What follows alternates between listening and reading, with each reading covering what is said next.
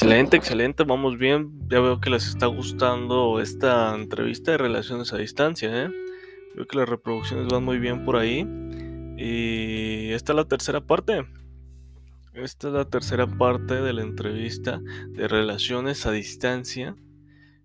Por si querías seguir escuchándolo, igual aquí la estaré subiendo segmentada, pero igual en mi canal de YouTube la tengo la entrevista completa, igual junto con algunos gameplays, o sea, pero ahí está básicamente la entrevista. No tengo, no tengo muchos videos por el momento, así que es fácil encontrar ahí la entrevista.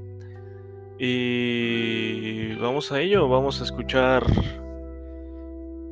qué, qué dudas nos van a resolver en esta, en esta tercera parte de la entrevista. ¿eh? Qué ganas de escuchar esta tercera parte. Que yo lo escuché todo, pero aún tengo ganas de volverlo a escuchar. Muy bien, te veo ahí.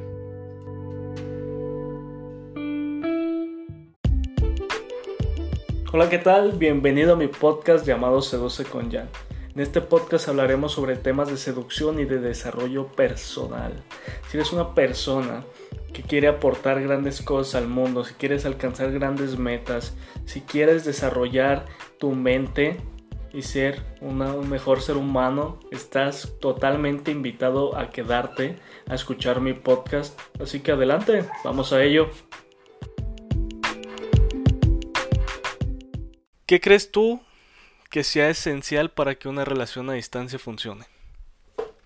Creo que ya lo hemos respondido conforme ha ido, ha ido avanzando el podcast, pero más objetivamente, ¿tú qué crees que sería lo esencial para que funcione? Yo creo que lo esencial es. Digo, casi tiene.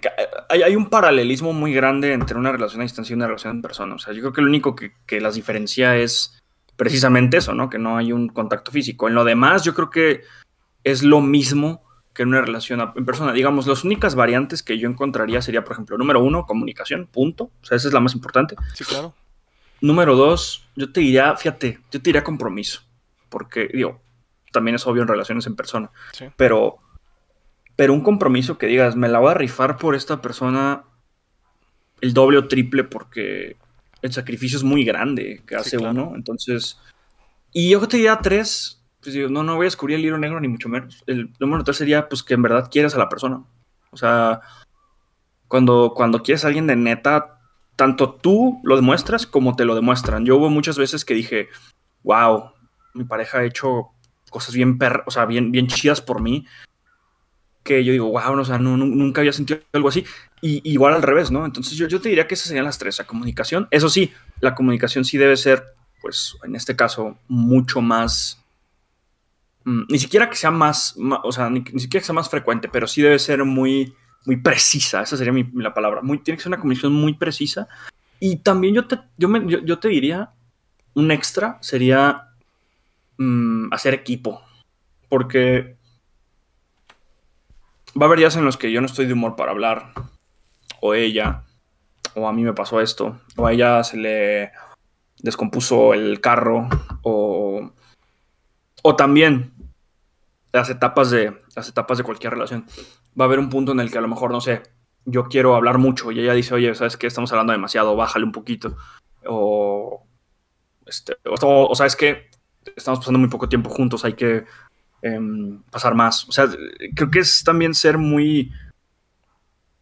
No, no dejar que nuestros egos nos digan que todo está bien cuando las cosas no están bien y también aprender a adaptarse a las diferentes etapas de, la relación. Por ejemplo, voy a dar un ejemplo muy rápido. Cuando nos conocimos, pues cuarentena, nos acabamos de conocer, teníamos 24/7 horas libres y por ejemplo en una etapa como la actual, ¿no? Que estamos en la universidad los dos, que hay estrés, que hay temas, este, eh, no sé, familiares o con los amigos.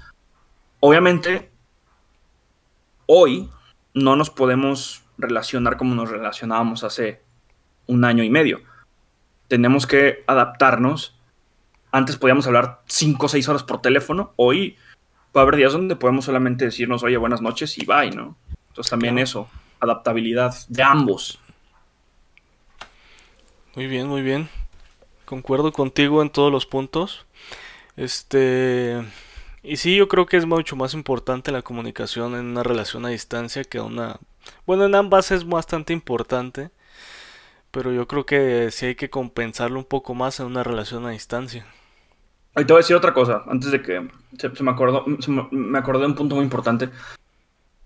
De repente a todos en algún punto de nuestras vidas nos da un poquito de cosa el compromiso, pero, pero yo, yo, yo te diría que otra cosa que debe ser muy importante es las expectativas. Debes de poner las expectativas muy claras con tu pareja a distancia. Por ejemplo, cuando ella y yo empezamos a tener ya una relación formal, pues en algún punto se comenzó, se empezó a hablar de, oye, este, tenemos que vernos, ¿no? O sea, si estamos en una relación, pues tenemos que vernos.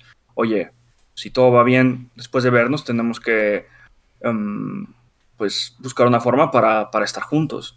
Porque la primer, una de las premisas, por así decirlo, o premisas, no sé cómo se dice, la premisa, una de las, una de las premisas de relaciones a distancias es el objetivo es romper la distancia. Claro.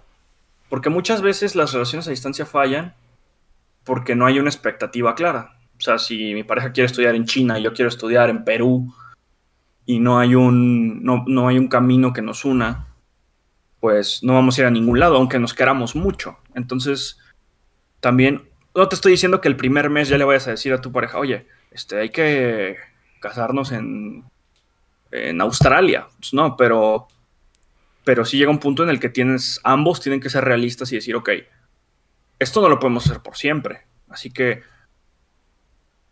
tenemos, un, tenemos futuro juntos, tenemos un futuro sólido juntos. Puede funcionar o no, eso es otra cosa. Pero sí es necesario establecer muy claramente en algún punto, cuando la relación se está volviendo muy seria y muy, o muy madura, decir, oye, ¿hacia dónde vamos? ¿no?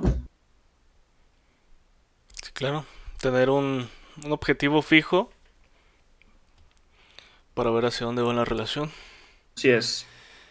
Y ahí la siguiente pregunta es con respecto a lo que dijiste. Para ti, ¿qué tan importante crees que sea encontrarte con tu pareja de forma presencial y con, qué frecuencia?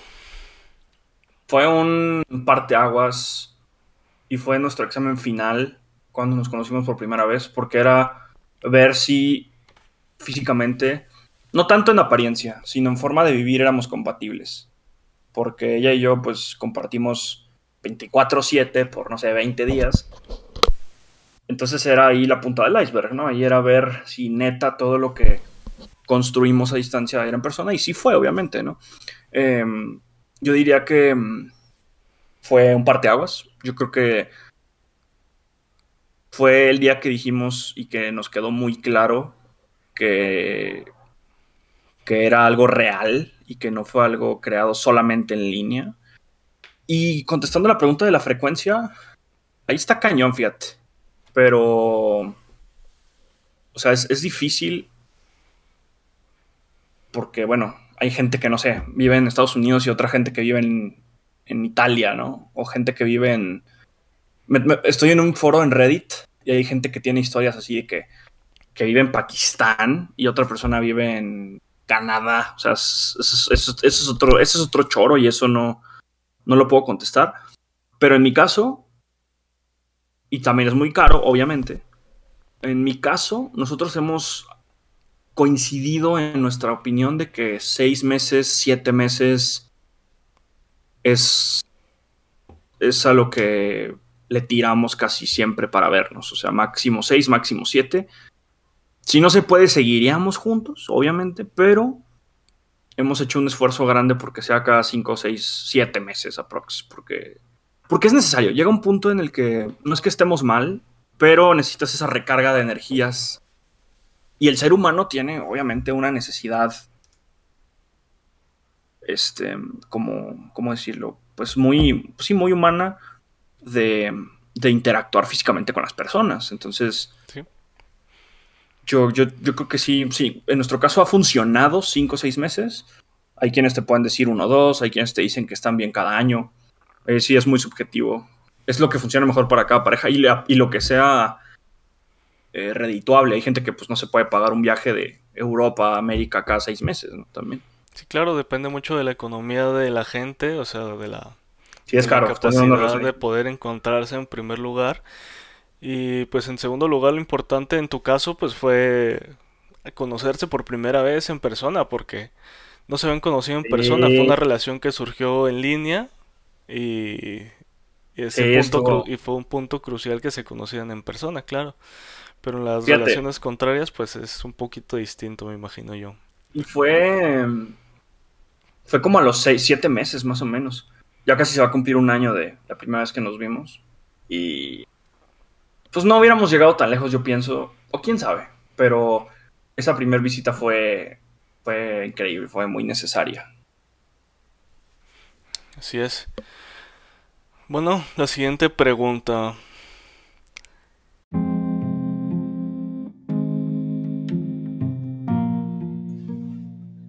Me alegro que hayas escuchado la entrevista completa.